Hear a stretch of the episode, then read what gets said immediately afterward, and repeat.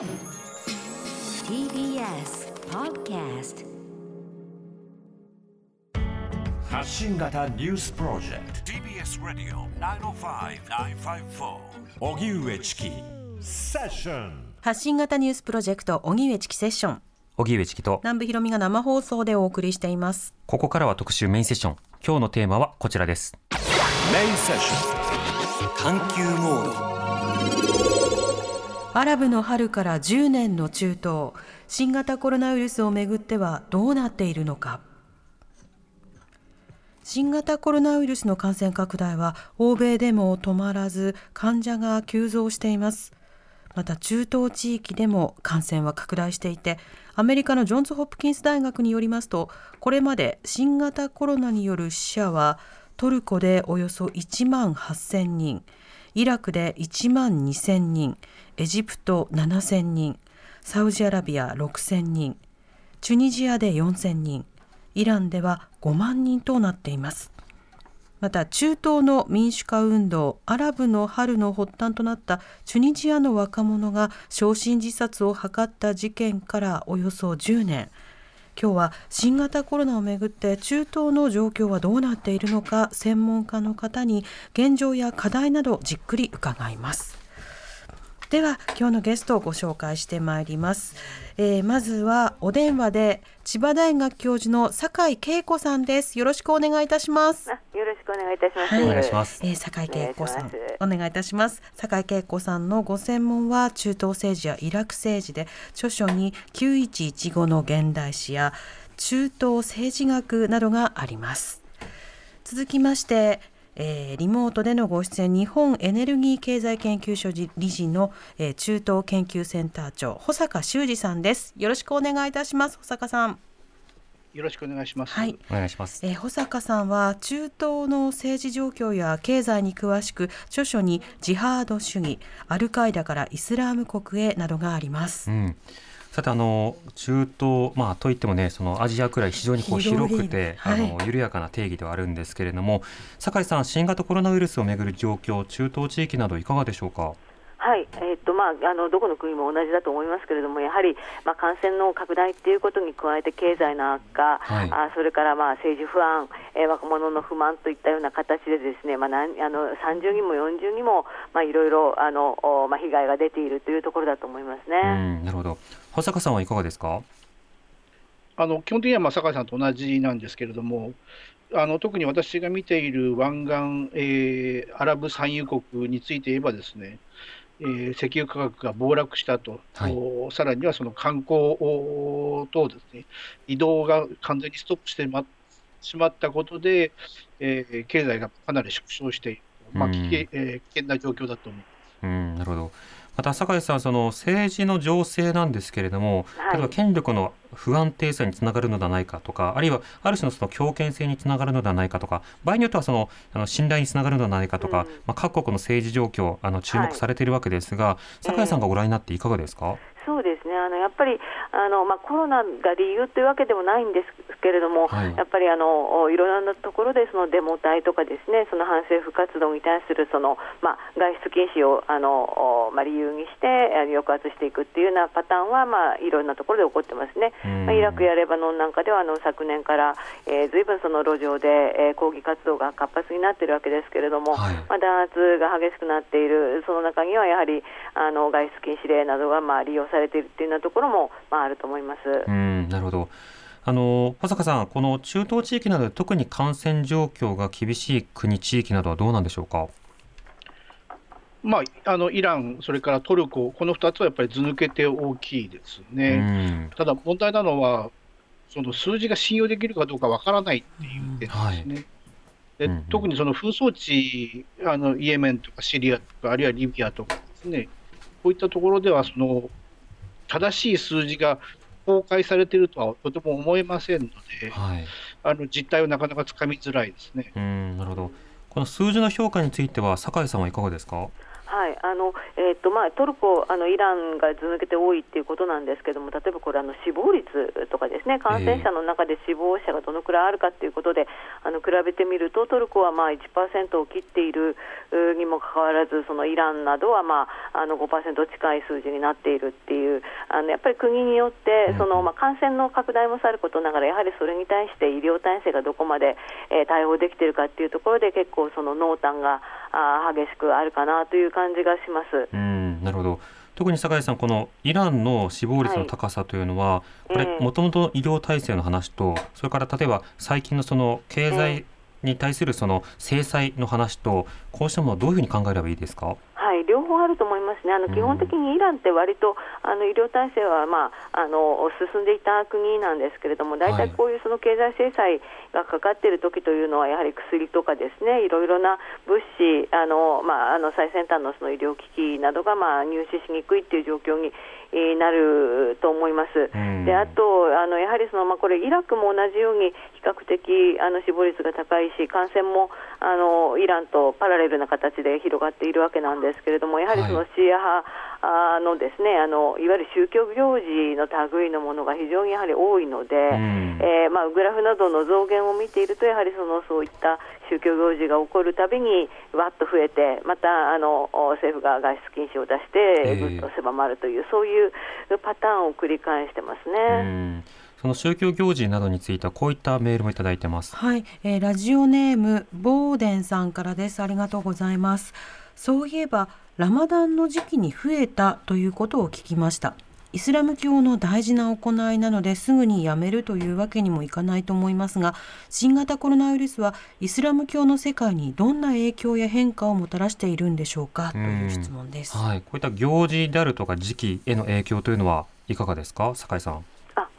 あのこれは多分あの小坂さんが詳しいと思いますけれども、例えばあのおそのまあラマダン断食月の時などはまあ第一波だったということもあって、割とこう政府も国民もあのしっかり、えーまあ外出を控えるということで守ったかなという感じがします。であと、はい。まあサウジなどがその巡礼は厳しくあの制限してということでやったんですけれども、うんうん。まあ8月の終わりぐらいからのシーア派の行事が立て続けに、えーあって、ええ。でそれがあの割とこう更新とかですねあのみんなが集まってあのおあ、まあ、集まる類のあの行事が大変多かったものですからそのあたりになると、まあ、ちょっと日本でもそうですけども緩み緩みというかそういったことと合わせ持ってですね、はい。8月イラン、イラクが8月、9月ぐらいから爆発的に秋に広がっていったというそういう傾向があの強く見られますね。その一方でうん同じ時期にその湾岸地域はそれほど大きなあの第2波、第3波と来てないですので、ええ。やっぱりこれは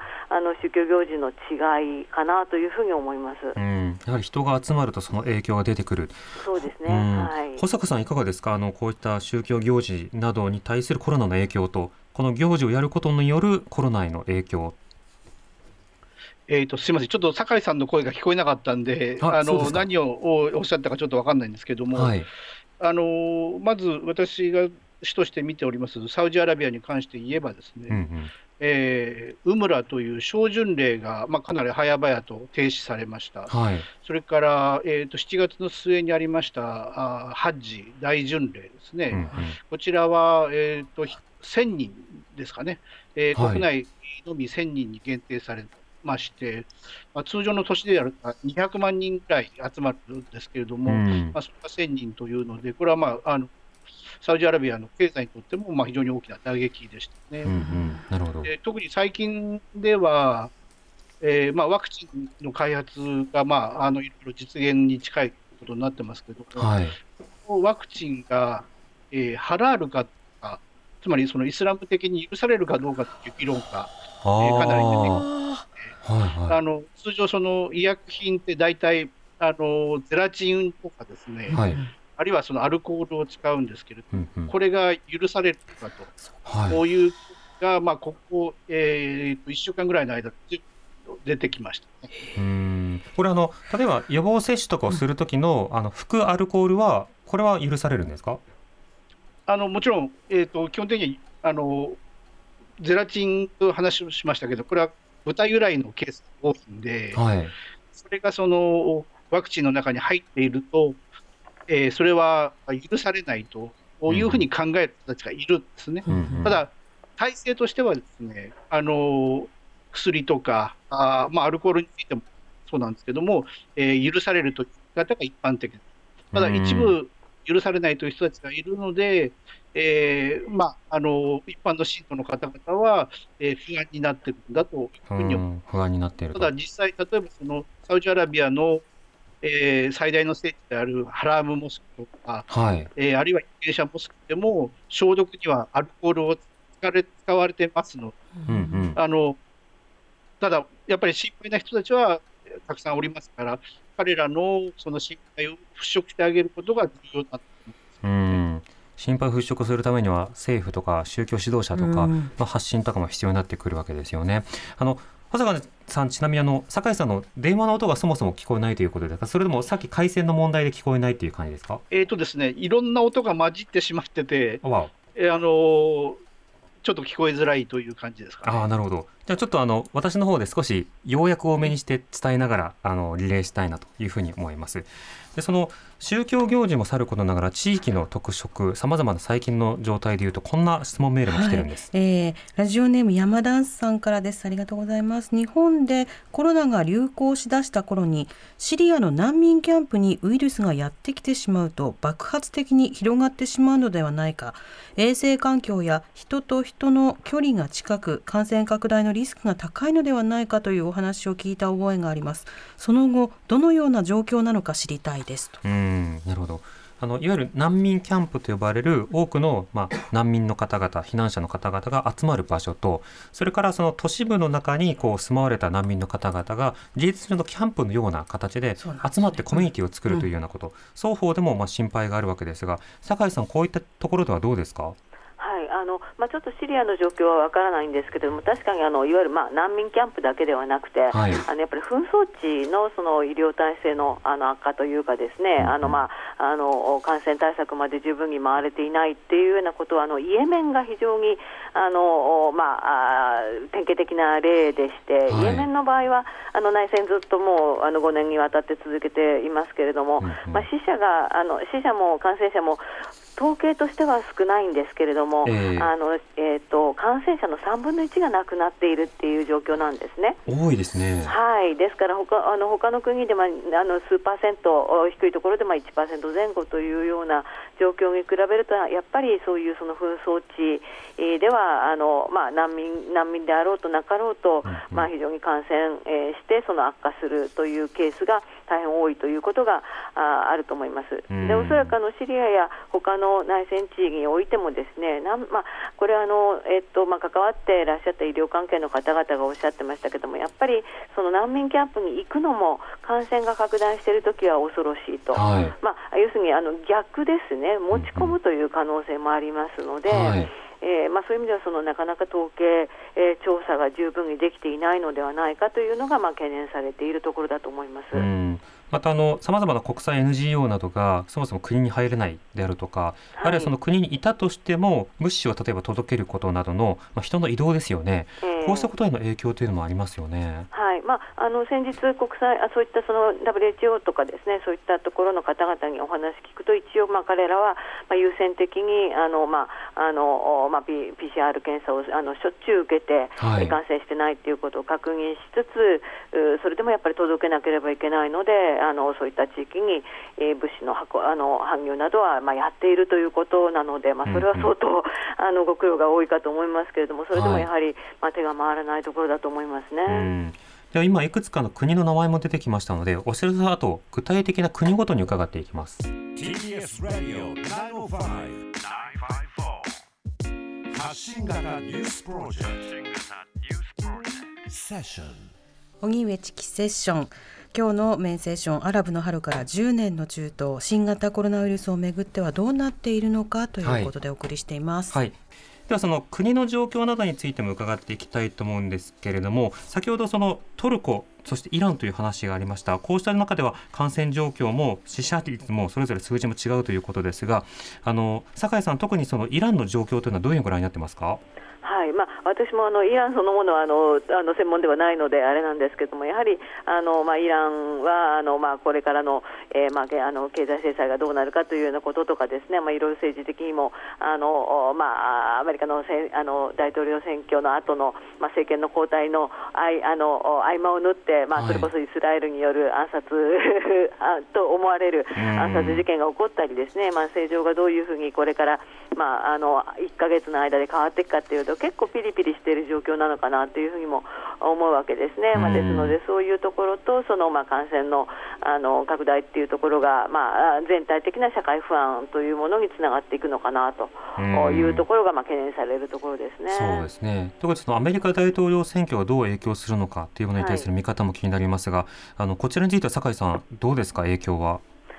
えーそうですね、まあ、やっぱりあの、おまあ、制裁があとにかく早く解除をされされてほしいということを、まあ、非常にきあの希望してるんだと思うんですけれども、はい。でまあ、あのバイデン、えーさんは、まあ、オバマ政権の時期から、まあ、よく知っているというような、そういう反応はあるものの、まあ、バイデンさん自身もですね、あうん。の即即座に、まあ、イランとの関係をその改善して、経済制裁を即座に解くという状況にはとても、まあ、なかろうということを考えると、あの逆に期待する分だけ、えーそれがあの失望につながるということになりかねないと、まあ、来年もまた、あ来年、そのイランの大統領選挙もございますし、はい。えーそのあたりへの影響が、まあ、どういうふうにあの跳ね返ってくるのかなっていうのは、まあ、注目うされるところだと思います。経済制裁が実際にその例えば死者数などに影響してしまうリスクがあるとするならば、はい。それはそれとて人道的支援とか、ええそうしたものなどについての議論というのはこれ必要になりそうですよね。そうですね、まあ、今のところまだあのイランの場合は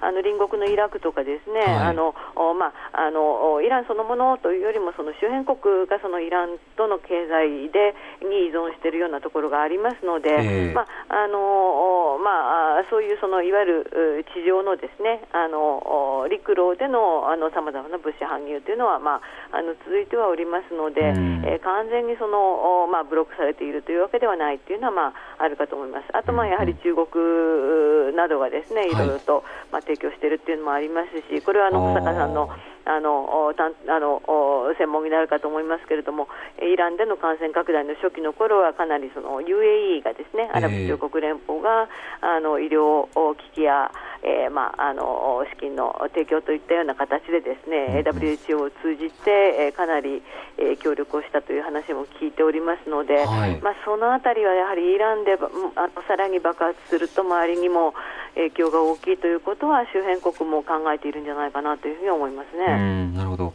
保坂さんあのそうした例えば中国とかアラブとかの支援というものの、まあ、今後政治的影響力も高まりそうですけれどどうご覧になってますか？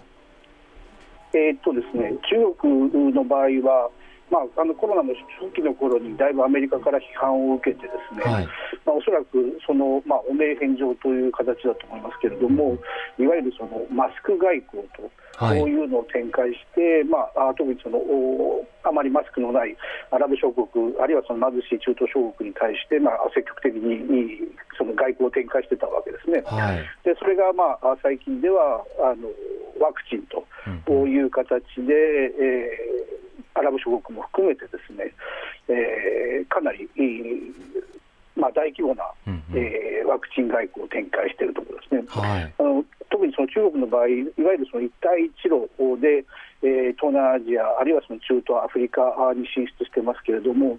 それにプラスして、ですね、えーっと健康シルクロードという言い方をよくするんですけれども、えーまあ、あのワクチン外交、あるいはそのマスク外交を、その一帯一路を補完する形でですね、まあ、展開していくという、まあ、ますます中国の影響があ高まっているという、そういう状況ではないかと思います。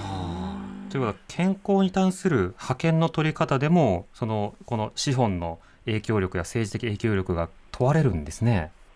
そうですね、まあ、それに先ほどちょっと触れましたけれども、はいええーワクチンがハラールかハラールじゃないかと、うんういう議論がまあ出てくるわけですよね。はい。あのまあ、欧米の企業ですと比較的オープンですので、そのどういう、うえー原材料で使って、えー作っているのかっていうのは分かりやすいんですけれども、中国の場合、そのあたりがまあ非常に難しいということで、例えばそのインドネシアなんかの場合ですと、はいおわざわざその中国とそのワクチン供給で交渉しに行くときに、うんイスラム法学者を連れてってるんですよね。ほう。えーそうやってその、まあ、なんとかあの国民にきちんと理解させようと、中国製でも大丈夫ですよという、えーまあ、そういう努力はしてるんだと思います。うーん。なるほど。ではあの他の国もみあの聞いていきたいんですけれども先ほど少し出てきましたそのイラクの状況について保坂さんいかがですか？えーまあ、イラクに関しては、あのこれはもう完全に酒井さんがスあのスペシャリストですので、酒井さんに聞いた方がいいと思いますけれども。はい。あの 酒井さんいかがですか？あはい、あのそうですね。あのイラクは本当にもうあの完全にその波としてはそのイランと連動して、えー秋口に非常にその増えたわけなんですけども、ちょっとあのイラクはですね、えーまあ、ちょうどその、まあ、先ほども言ったようにその昨年からあの反政府デモが激しくあのお続いていて、でうん。もそれこそその政権、えーまあ、来来年のその選挙に向けてですね政権そのあもう一からあ立て直さなきゃいけないというぐらいに、まあ、かなり厳しいあの批判があの出されているわけですね。ではい。さらにえーこの、まあ、コロナによって、まあ、石油価格がとにかく起こっているのが一番大きくて、うん。で予算もまあ3分の1ぐらいに、えーまあ、あの減らされてしまっているし、今、ですねお給料があのこれまでそのフルに1か月分のお給料が出ていたのが、それが、はい。あのお40日分のあのお勤務を1か月分の給料にするとかですね、そんな感じで。そうなんです、そうなんです、だからその月給ではなくて40日給みたいな感じに、あのなんとなくそのお給料払ってるふりをしながら、実は大変目減りをしているというような、うん。まあ、かなり厳しいあの状況になっていて、でまあ、あのこの間もその経済白書という形で、ですねあの、まあ、ホワイトペーパーという形であの改革案をいろいろ出したんですけれども、はい。やはりあのイラク国内では、あのこれまで、えーまあ、イラクの、まあ、特にイスラム国対策ですね、その時うんに、まあ、活躍した、まあ、民兵集民兵元民兵集団の、まあ、武装勢力が政権の、まあ、中核にあるということで、ええまあ、彼らの,、まああのまあ、力権あの権力によってですねそういった反反対の声が、まあ、押しつぶされているという、まあ、そういうそのコロナプラスうんそのあの政治的な、まあ、あの状況の悪化ということが、まあ、イラクでは非常に厳しいえー状況になっていると思いますね。本当にあの、うんえー最近ではもうもうあの国家破綻、まあ、国家破綻というかその、まあ、経済破綻デフォルト宣言直前じゃないかというようなことを、まあ、政権のあの中中枢ではですねささやかれているようですね。なるほど。ということはその財政面と加えはい。てその政治不信や不安、はい。不満などに対してそのええ。コロナが仮に落ち着いたとしても、ええええこの間リスクが拡大してしまったということですか？そうですね、はい。まあ、経済的に、まあ、コロナがあのかあのお収まって、その経済的に回復すれば、またええ。問題は、あのおい大あの解決するんでしょうけれども、まあうん、しばらくはそういうことにはならないということを考えると、ええ。まあ、ある意味では政府としては、そのコロナなので、えーまあ、反政府活動なども抑えつけますよというようなことで、抑えられていればいいけれども、コロナが終わって、もう自由に外に出られるとなると、またあのかなりあちこちでの衝突がですねあの激しくなってくるのかなというところもありますうね。ん、なるほど。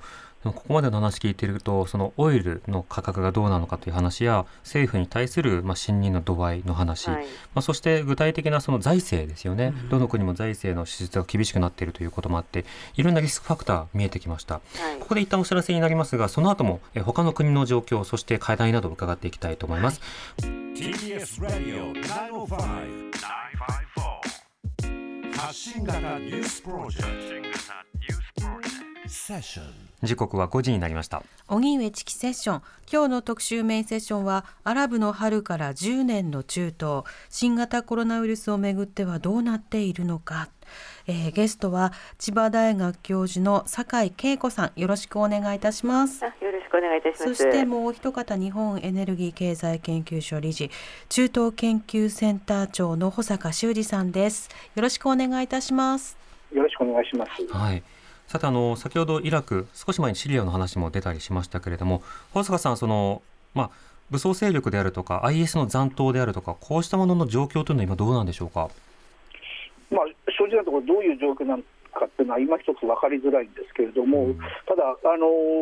いわゆるテロ事件というのは、いま、未だに継続してますので、はい。えーただあの、コロナ禍が始まる前と比較すると、ですね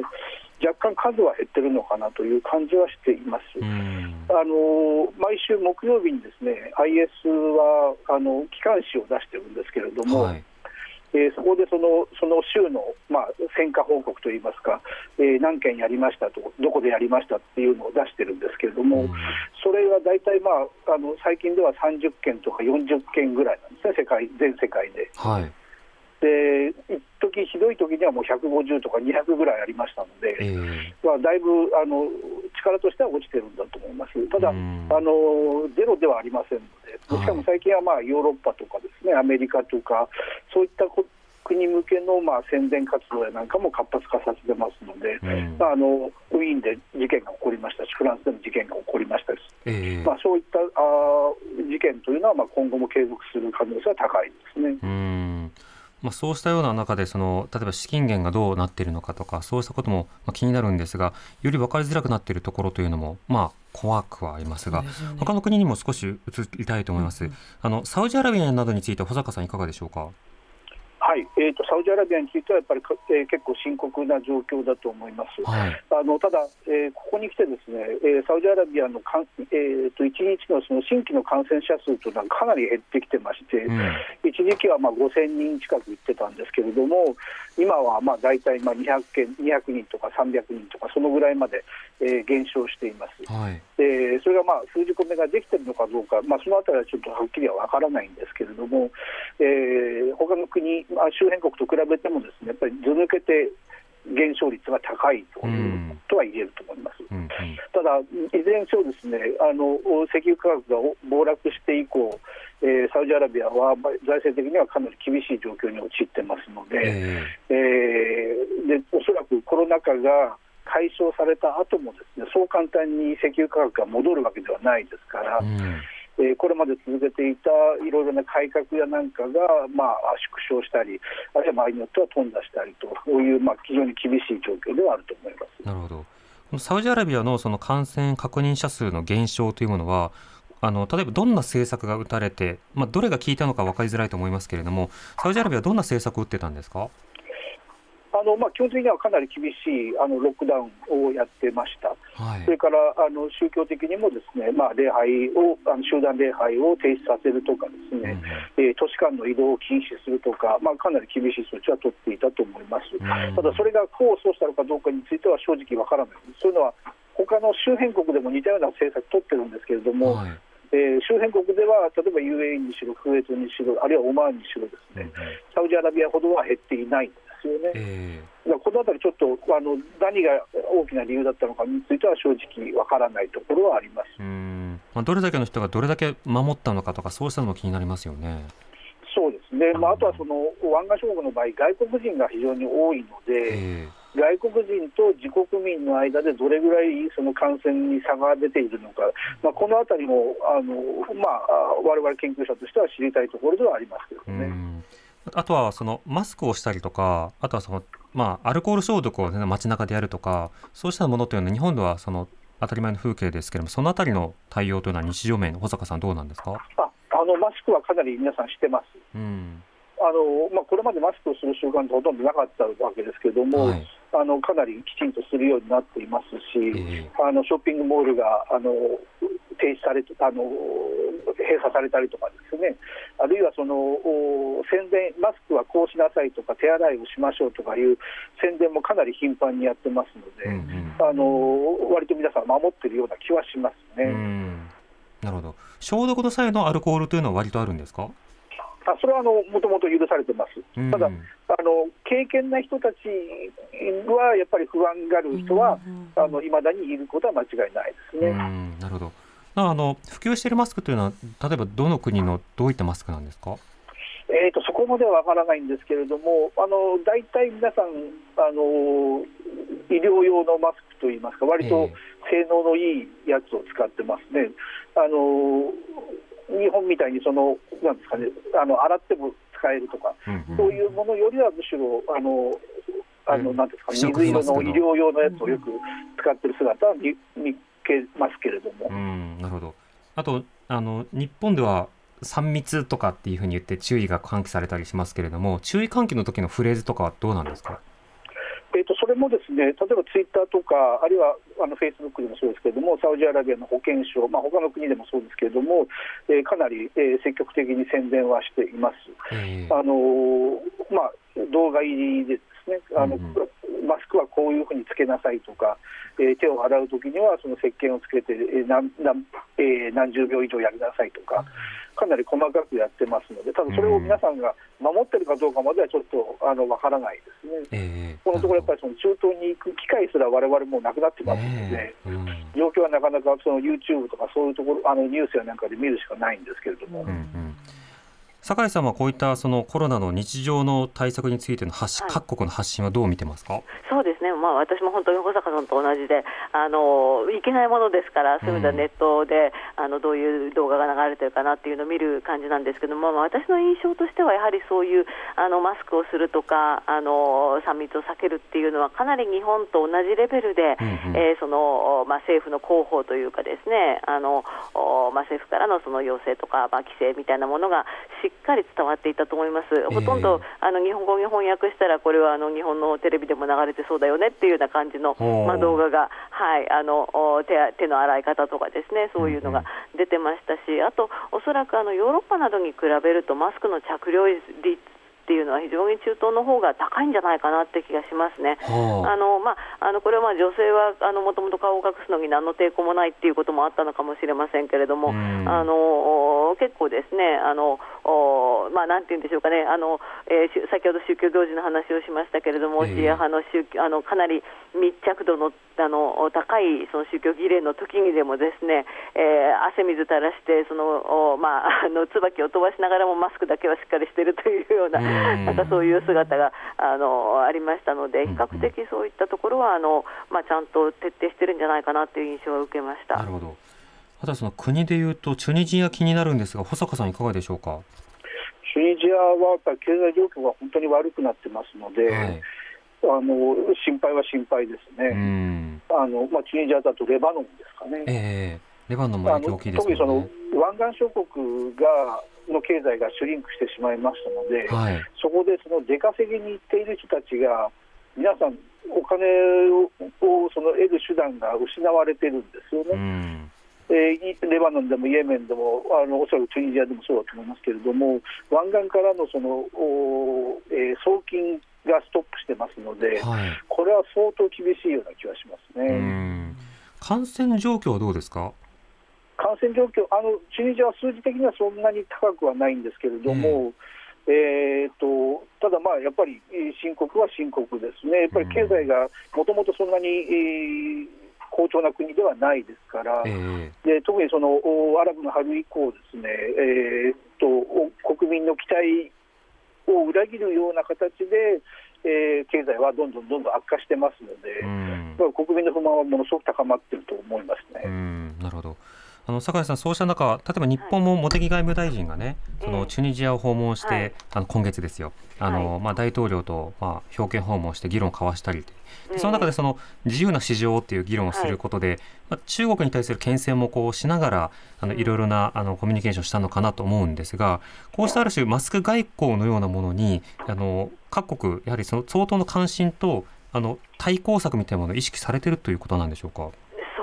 ただ、まあ、なんていうんでしょうか、その中国のその、まあ、アフリカ、特に、まあ、アフリカ、中東への、まあ、経済的な進出っていうのは、まあ、今がピークではなくて、もうちょっと前にですね、もうあのかなり前からあの、まあ、外入り込んでるよねっていう話はありましたので、うんえーまあ、それにあの今、今コロナであの、おまあ、進出が激しいから、なんとかしなくちゃって、対抗しなくちゃというような形ではないのではないかなと思いますね。もう少し長いスパンでということですね。そうですね、ただ、まあ、チュニジアはやっぱりあの、まあ、アラブの春の成功例ということもありますし、まあ、日本とも非常に、まああのまあえー、穏健な、まあ、外交関係を維持しているということで、ですね、まあ、あのこれはもうどこのどこもそうなんですけれども、中東はあのなかなかこう長期的にお付き合いしていけるような国がだんだん減ってますので、えーどんどんどんどんまあ封鎖化しているとか、先ほどのレバノンのように、あのまあ、あのその経済破綻だけではなくて、あのこの間あの8月には爆発あの爆発事件などもあって、はいまあ、政府の機能がですねあの非常にその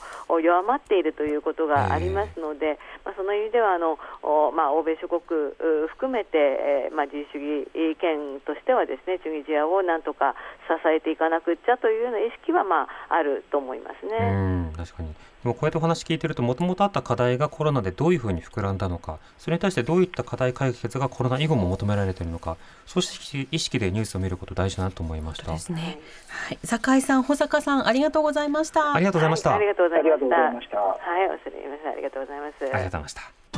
TBS Radio 荻上チキセッション TBS Radio 905 954